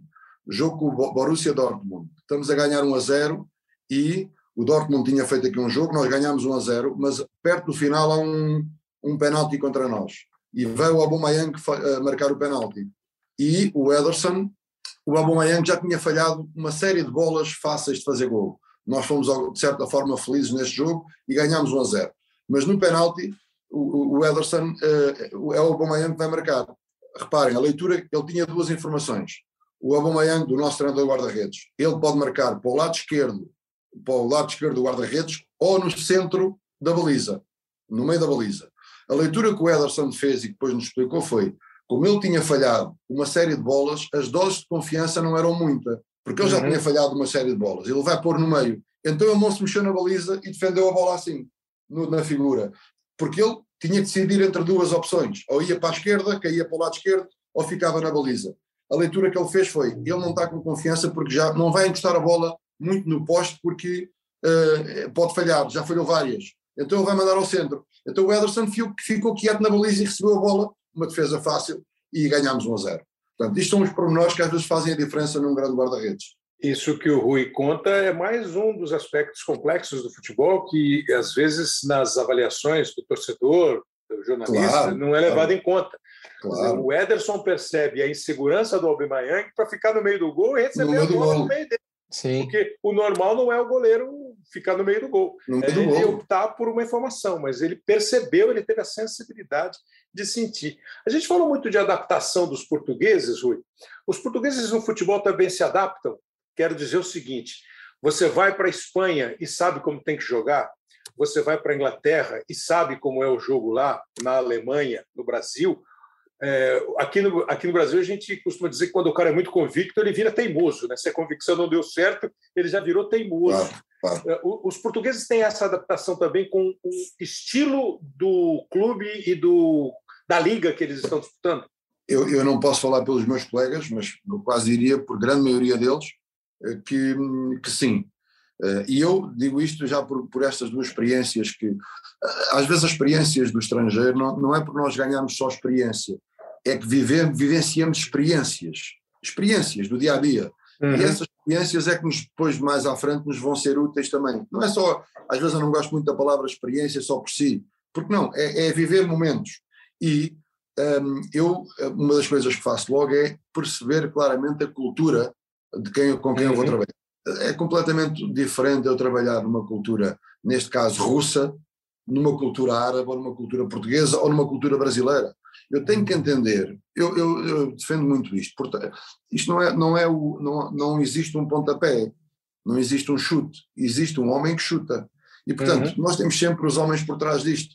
E o- quando vamos pensar nisto tudo, está sempre à cabeça, a parte mental está aqui, está aqui dentro. Eu tenho que conhecer o mais possível esta cultura, esta parte cultural. Conhecendo isto, eu começo depois a, a ver até que ponto é que a minha forma de pensar o jogo é possível de se implementar Perfeito. ok? Mas tem que haver esta noção clara. Eu não posso estar a fazer uma coisa, ah, ah, se calhar, sei lá, na Rússia que faça em Portugal. É evidente que nós vamos tentar, mas tem que ser um tentar e vamos pôr a nossa ideia do jogo e, e acreditar nas nossas convicções, mas temos que perceber se aquilo, se, como dizemos em Portugal, se a bota bate com a perdigota, que é se as Uhum. coisas acham uma na outra, né? se aquelas pessoas estão receptivas a trabalhar daquela maneira. E, portanto, isto leva-nos pelo menos a uma coisa, a refletir e a pensar e não fazer tudo eh, com palas nos olhos, como se não houvesse mais nada. O futebol brasileiro tem uma realidade completamente diferente de uma outra qualquer. Repara, eu, eu estive na Arábia, eu acho isto muito interessante. Estive na Arábia e, e fala-se que o futebol é lento. Então, mas quem é que consegue jogar com 40 graus? Claro. e treinar com 40 graus e queira que o futebol seja rápido. É evidente que isto não, não, há, não há milagres e muito, muito rápido já são eles. Isto para dizer, é? da mesma forma que eh, eh, o calor tira raciocínio, o frio se calhar até tira raciocínio, porque não há o foco. Quando nós estamos a jogar a alto nível, tem que haver um foco total entre. Temos que selecionar as coisas onde temos que nos focar. né? Agora, quando temos 40 graus e que está-nos a, a perder a lucidez, como eu tive jogadores que ao intervalo não sabiam onde é que estavam, porque estavam a desidratar e estavam. Isto é muito difícil de se competir. Portanto, eu não posso estar a fazer as mesmas coisas que fazia no outro país. Claro. Portanto, esta capacidade de adaptação eu acho que é fundamental. Mas quero deixar só isto claro, Kleber, eh, que é, isto não quer dizer que agora os treinadores mudem a sua forma de pensar e de jogar, porque não. Lógico. lógico. O treinador tem a sua identidade, eu tenho a minha forma de, de ver o jogo, que não vai mudar muito. Não, não vou agora estar-me a, a prostituir, a- não é? Como costuma dizer, a, a alterar a minha convicção por isso. Eu vou é tentar ver se as coisas conseguem coincidir e até onde é que conseguem coincidir. E a inteligência também é isso, alto. Para, isto não dá com estes. Isto não dá, não está a funcionar aqui.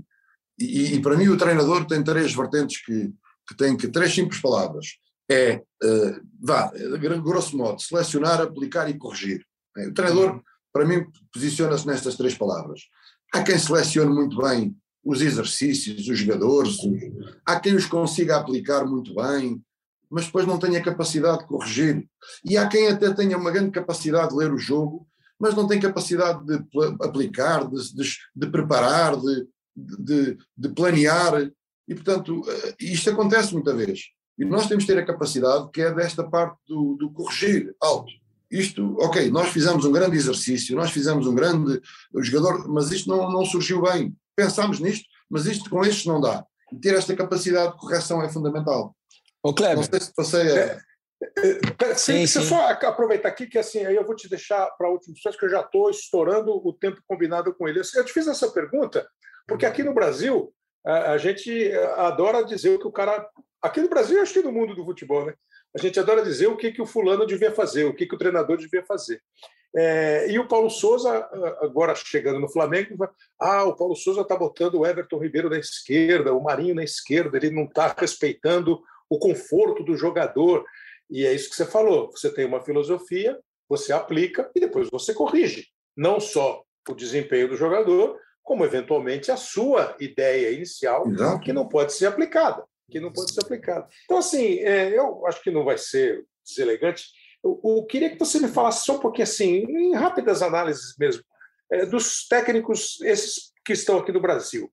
É, o Abel apareceu assim discretamente né, no, em Portugal, dirigindo base, depois consegue ter algum espaço no esporte, vai para a Grécia e chega aqui no Brasil. O Abel no Braga Ferreira, antes é, também, né? No, no Braga, chega aqui no Abel Ferreira, aqui no Brasil e é um espetáculo no Palmeiras. O Paulo Souza, que tem uma história como grande jogador e como treinador jamais rodado.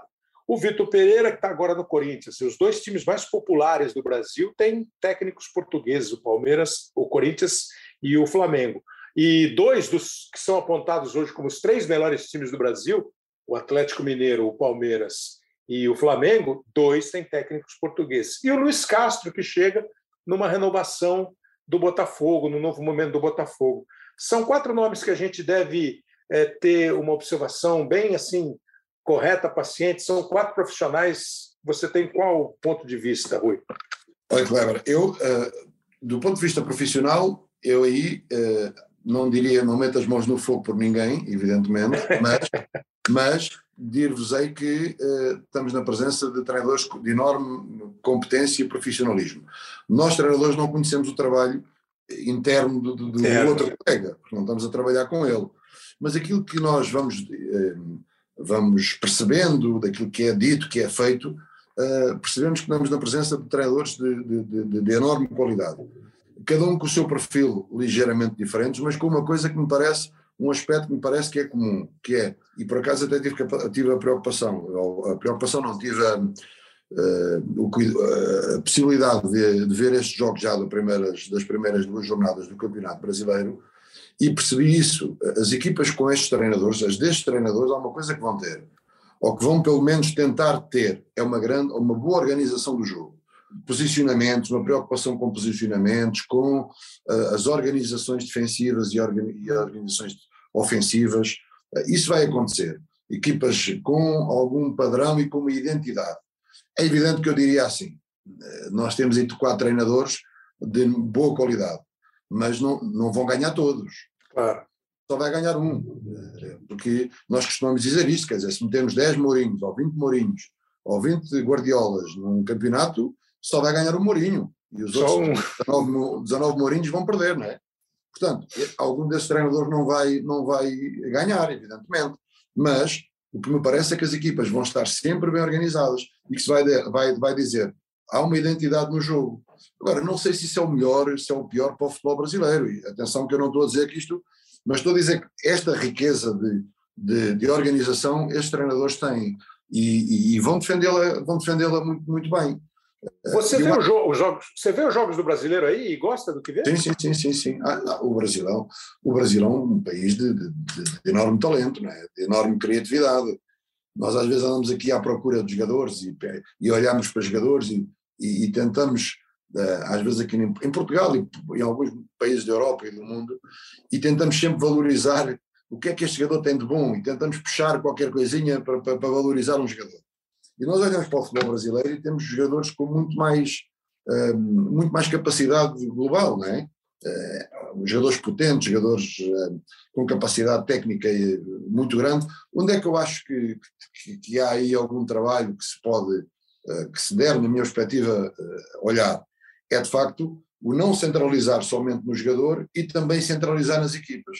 E não só, Uhum. eu não estou a dizer centrar nas equipas só, mas é, é centrar no jogador, porque o jogador muitas vezes decide um jogo e ganha um jogo, mas olhar para, para, para, para o todo, olhar para o todo. E esse aspecto organizativo, eh, eh, eu acho que é o passo que se pode dar. Quando eu digo aspecto organizativo, é estas Claro. nuances táticas, estas visões táticas, eu acho que é o passo que se pode dar aí de- no, futebol brasileiro. Agora, é um futebol que qualquer, qualquer jogador, qualquer pessoa que goste de futebol, gosta de, de olhar para, aquele, para aqueles rasgos, para aquela criatividade, para aquilo que de vez em quando vai saindo.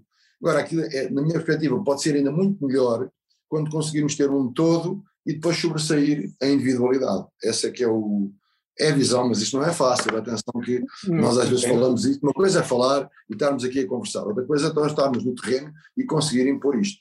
Mas é, mas é uma etapa, né? É uma etapa de organização de campeonato, é, de campos de jogo mais bem tratados e cuidados, Claro, de claro. questões táticas, físicas, técnicas de calendário, para que o jogador e o treinador aí eles sejam criticados só pelo que eles apresentaram naquele dia. O, o, o, o, Felipe, desculpa, mas eu preciso perguntar, não sei nem se ele vai gostar. Aqui no Brasil ele ficou quase um salvador. Como você analisa o Jorge Jesus? Que a torcida do Flamengo ficou com saudade até outro dia, quando ele não veio, e agora acho que a torcida desencanou. Não sei se desencanou, é uma coisa que você entende o que é. Aqui no Brasil, se pô, desencanou, esquece, não veio, não deu. Mas, assim, ele, ele, ele marcou muito aqui no Brasil em. Quanto, Felipe? Um ano? Um ano, né? É, deu um ano e meio, né? Quase, né? Um ano e Não, pouco, não é. chega a um ano e meio. Não, não um acho que não, ele Foi um chegou ano e no meio pouquinho. de- É, É, ele chegou no meio de 19 e foi embora, foi embora no meio de 20. no meio. É, um ano. Como, qual- como é o Jorge Jesus? Qual é o treinador Jorge Jesus? Você tanto enfrentou, discutiu, batalhou, ganhou, e perdeu e empatou. Sim. Ah, vamos- eu vou, vou tentar cingir aspectos mais objetivos e mais factuais. É, para não, não, não estarmos aqui às vezes a. Sem polêmica. Pode- é, podemos entrar por uma via que não é a via que me interessa em relação a essa matéria.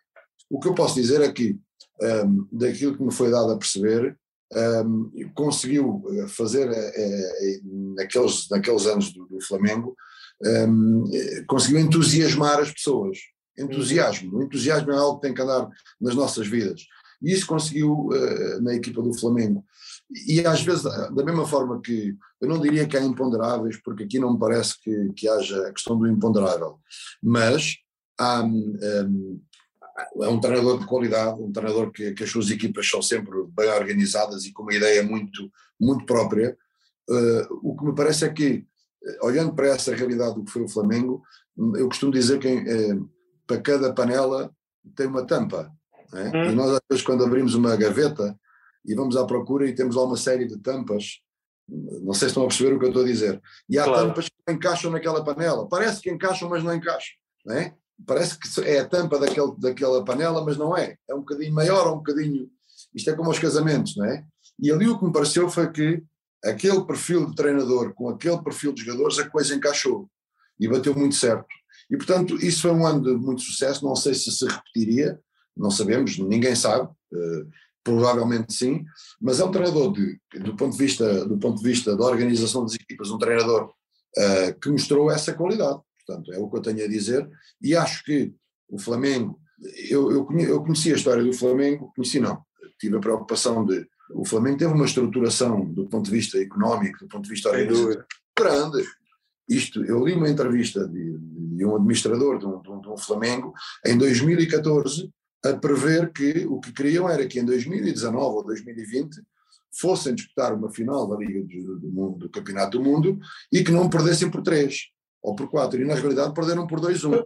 Mas, portanto, eu li essa entrevista, isto em 2014, achei curiosíssimo. Eh, passado um, um conjunto de anos, conseguires planear isto e prever esta evolução. Portanto, o que quer dizer que o Flamengo se estruturou muito bem e, nessa altura, no caso de 2019, tinha jogadores e reforçou-se com jogadores, não estou-me a lembrar, foi o Felipe Luís que entrou, foi o Gerson, Rafinha.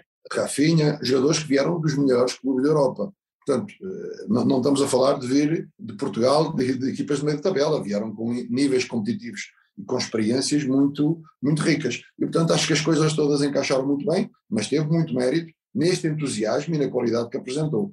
Fala, Felipe. Não, a questão da adaptação ainda do treinador estrangeiro aqui no Brasil, que é um país peculiar por causa do calendário, né? Só nós temos os campeonatos estaduais e nossa, nossos jogos são sempre uns em cima, em cima dos outros. O país e há é pouco grande, tempo para treinar, o país é grande, exatamente. Todo mundo reclama disso, que não há tempo para treinar aqui. É, e a minha pergunta é essa, Rui: se quando um treinador português recebe uma proposta de um clube brasileiro, sabendo do histórico, da cobrança que há aqui e de que os treinadores nos clubes brasileiros, em média, duram muito pouco. Até saiu uma pesquisa recente que, em média, o treinador no Brasil, nos clubes das séries A e B do futebol brasileiro, eles trabalham quatro meses e meio. Eles ficam quatro meses e meio no cargo.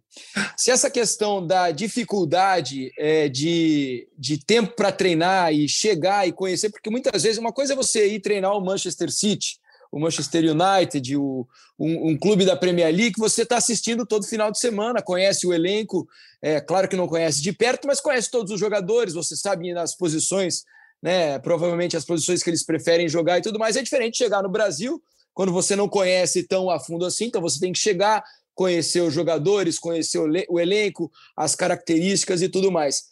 Se essa questão aliada ao calendário brasileiro, a dificuldade que se tem para treinar e fazer a, a organização da maneira que o treinador gosta, pesa algumas vezes contra na decisão de vir ou não treinar um time brasileiro, Rui.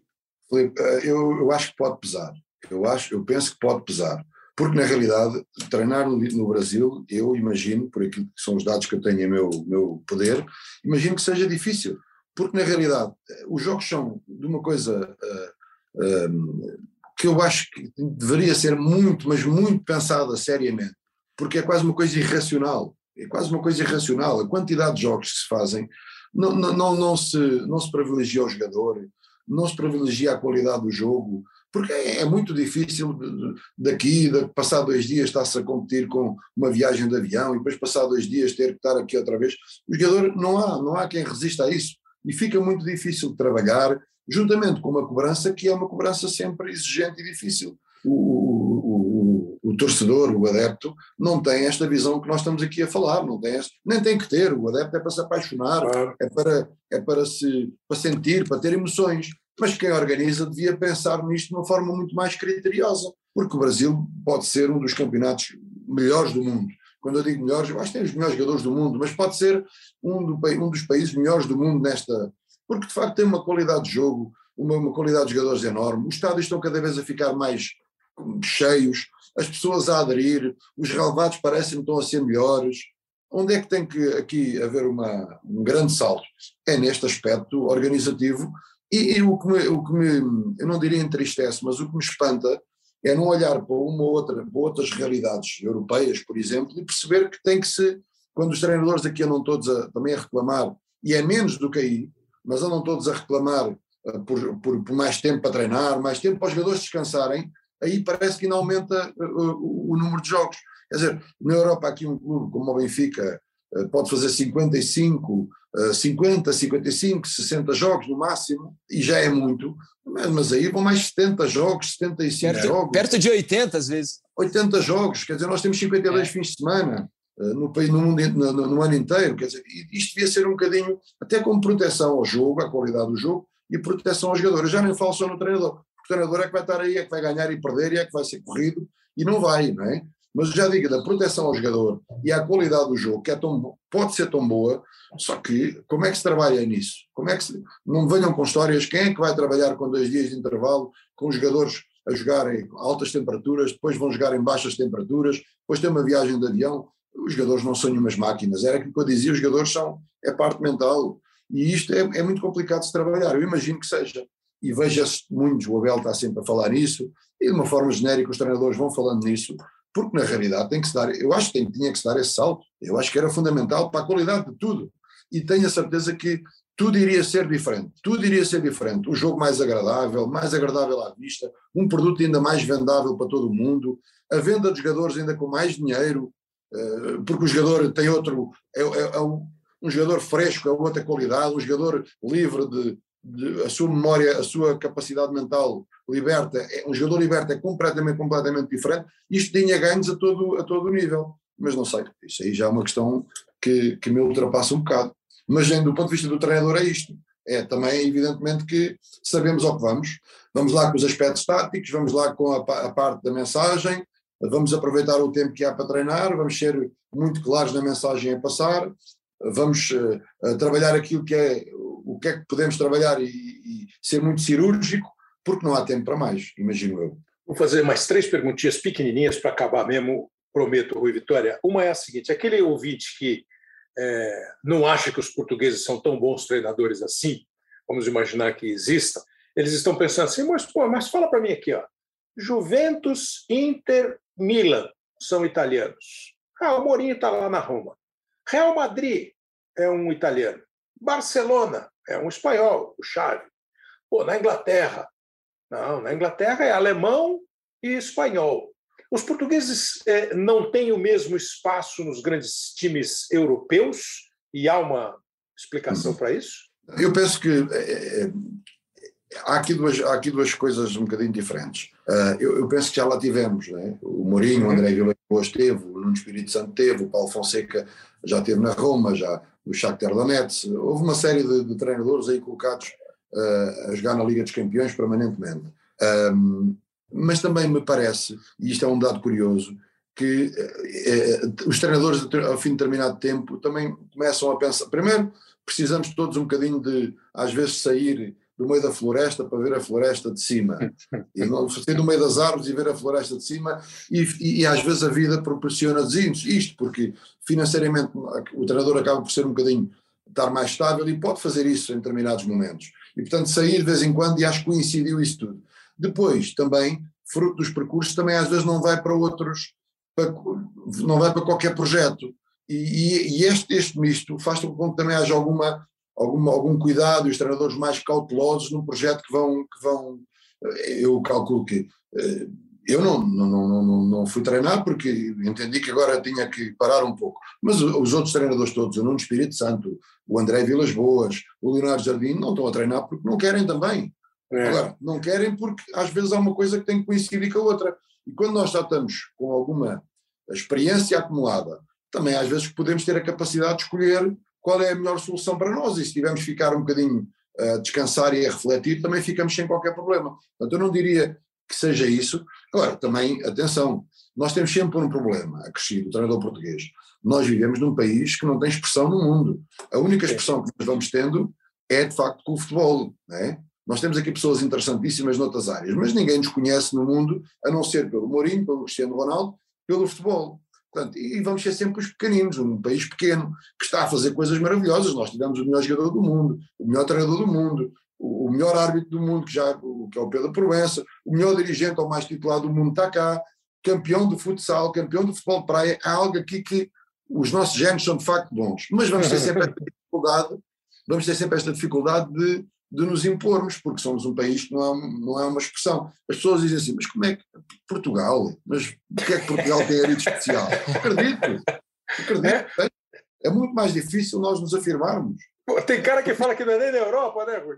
Sim, acredito que sim, acredito que haja quem pense isso. Agora, que estamos a falar de treinadores de, de enorme de, de, de, qualidade, isso tenho. Isso tenho a, a convicção. Não, tenho, não temos, ninguém tem a certeza que se vão ganhar ou não vão. É? Agora, que estamos na presença de pessoas altamente responsáveis, altamente preparadas, uh, de, de, de, capacidade para, para, para, para, a função hoje do treino, do treinador, isso não tem dúvidas. Uh, Agora também, oh, oh, Cleber, uh, oh, às vezes há ligeiras modas, não é? Há claro. ligeiras modas. Há, sim, sim, sim. Não é? Nós, eu acho que a seguir ao Brasil, somos dos países o Brasil também tem uma série, agora não tanto, mas eu acho que Portugal, por exemplo, é, um, é o país que tem mais treinadores espalhados pelo mundo, de equipas técnicas, disto e daquilo, e, e espalhados pelo mundo, às vezes é como os jogadores, às vezes são jogadores para terminado campeonato, não, nós estamos desde do, do, do, lado oriental ao lado ocidental, nós temos, temos tido treinadores em todo lado e que chegam lá e ganham. Portanto, isto é uma riqueza muito grande. O, uma, das outra, uma outra característica do Rui Vitória é naquele tripé que ele falou, né, de selecionar, aplicar e corrigir, ele foi muito importante é, na carreira de alguns jogadores que hoje brilham nas seleções nacionais. é, na seleção portuguesa, ele citou o Lindelof agora há pouco, e muitos jogadores que trabalharam com ele. E aí o pessoal está aproveitando aqui da produção, falando assim: pergunta para ele da seleção brasileira, porque o Tite estava dizendo que pode trabalhar na Europa depois da Copa. A seleção tem jogadores jovens. Qual é a visão dele do Tite e da seleção nacional do Brasil? Ah, da seleção brasileira estão reunidas condições para ganhar o Mundial. Acho que sim. Tem uma, estão a, a, a, ter um conjunto de jogadores e uma, um conjunto de jogadores a jogar a um nível altamente competitivo, uh, com jogos de, de, exigência máxima em que levam o foco para um nível muito elevado, e depois uma mescla, uma mistura de jogadores experientes com jogadores uh, jovens, que querem muito, que têm esse sangue e essa, essa vontade. Um, com um treinador que já está enraizado na, na, na, seleção e, portanto, eu diria que aqueles, aqueles argumentos que são argumentos para nós, para eu, na minha perspectiva, caracterizar uma seleção, o Brasil tem-nas. Experiência, juventude, níveis competitivos elevados, um treinador, um treinador que tenha já passado com estes jogadores, uma estrutura que me parece que tem que ser profissionalizada, e aí, não, aí é que eu não domino tão bem essa parte, se de facto há esse, essa entourage, essa retaguarda de, de, organização que seja importante, se bem que isto é do ponto de vista, isto é em tese, se bem que este Mundial que nós vamos ter vai ser um Mundial com algumas particularidades. É? Sim. Exemplo, vocês estão a terminar o campeonato, na Europa uhum. está nem a meio do campeonato.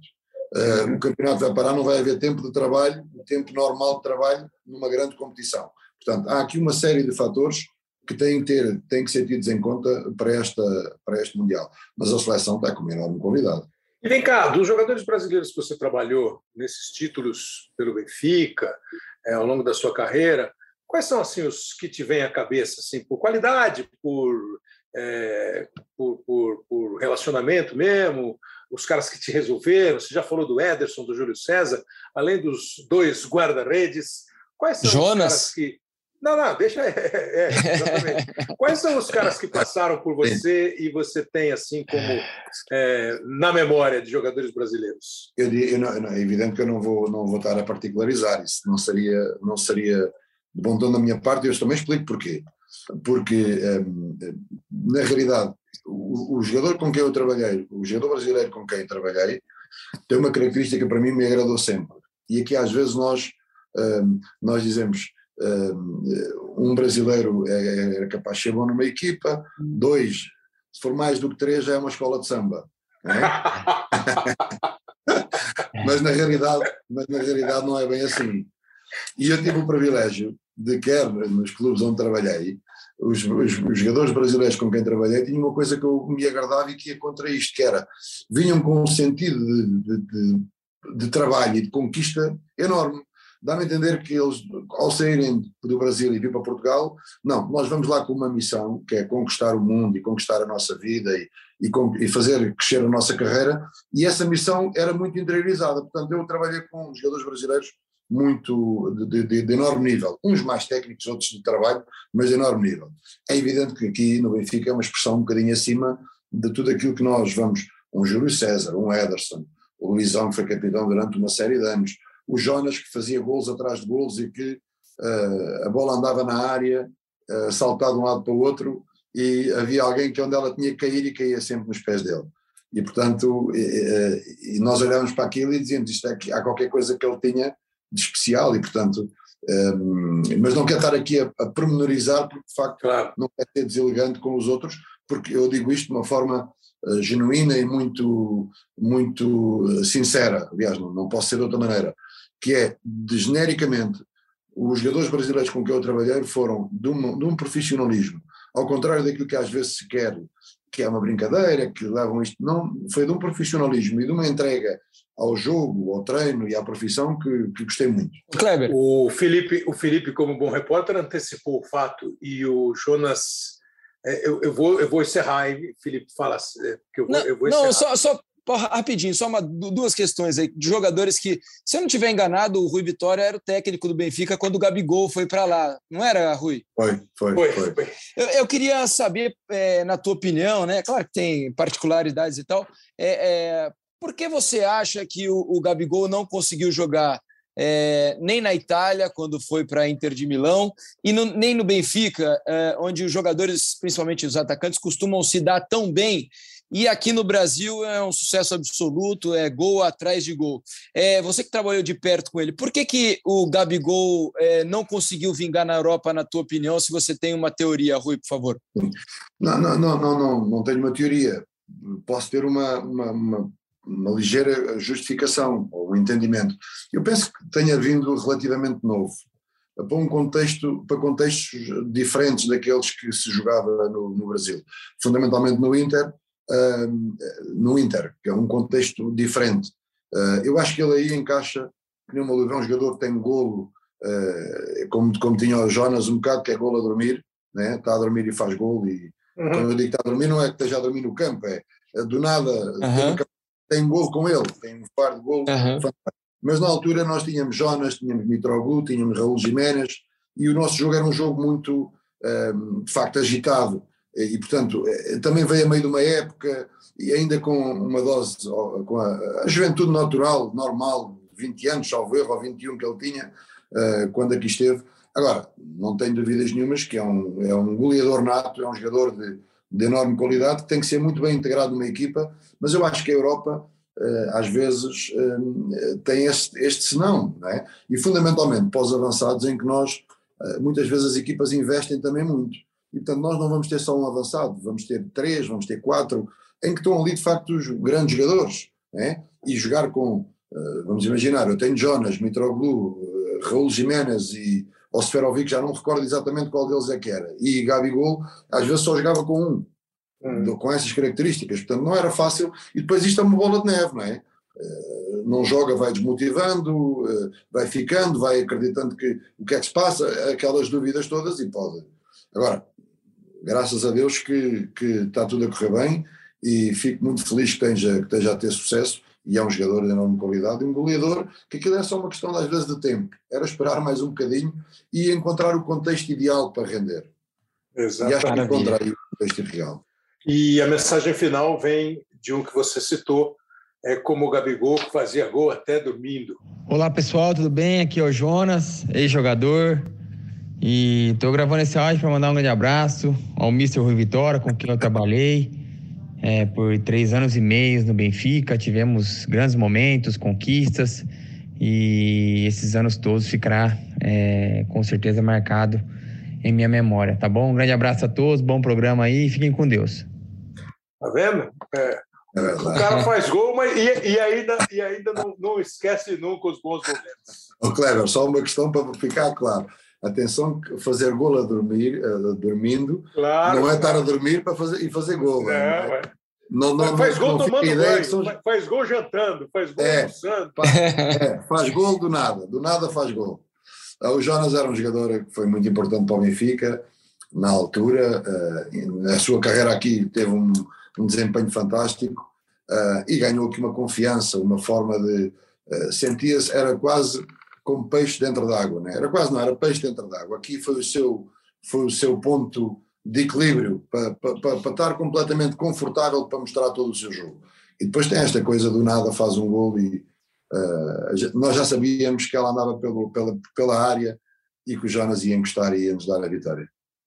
Felipe Diniz, um obrigado mais ele, uma vez. Um grande abraço para ele. Um grande abraço. Obrigado mais uma vez, Felipe, pela participação. Sucesso aí nos novos caminhos profissionais. Valeu demais, Felipe. Kleber, sempre um prazer, sempre que precisar, conte comigo. Um grande abraço para o Rui. Imagino que quem está ouvindo o podcast tenha gostado do papo, porque foi de alto nível. Sucesso na carreira, que você volte a treinar brevemente aí, viu, Rui? Um grande abraço. Foi um prazer é, acompanhar o teu trabalho de perto e, e bater esse papo contigo.